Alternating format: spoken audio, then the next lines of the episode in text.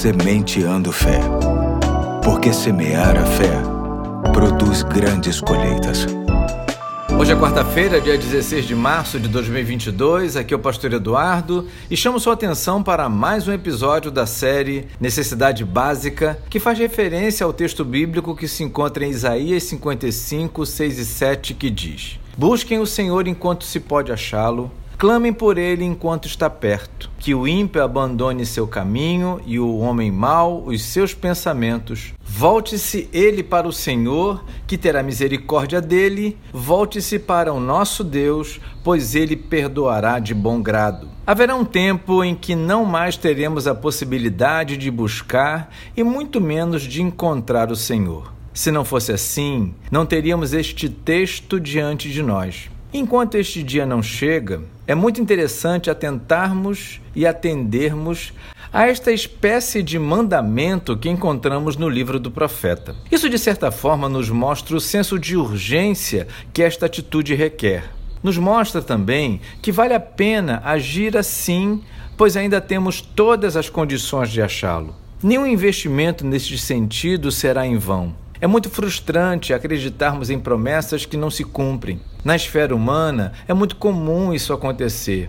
E é por isso que muita gente desanima dos relacionamentos e dos investimentos. O salmista nos diz no Salmo 34, de 1 a 4, o seguinte: Bendirei o Senhor o tempo todo, os meus lábios sempre o louvarão. Minha alma se gloriará no Senhor, ouçam os oprimidos e se alegrem Proclamem a grandeza do Senhor comigo, juntos exaltemos o seu nome. Busquei o Senhor e ele me respondeu, livrou-me de todos os meus temores. Aqui o salmista mostra que não houve desapontamento algum na sua busca. Esta lhe trouxe um excelente benefício. O Senhor o livrou de todos os seus temores. E sabemos bem que não apenas o salmista, mas ao longo da história, muita gente teve a mesma experiência e assim será.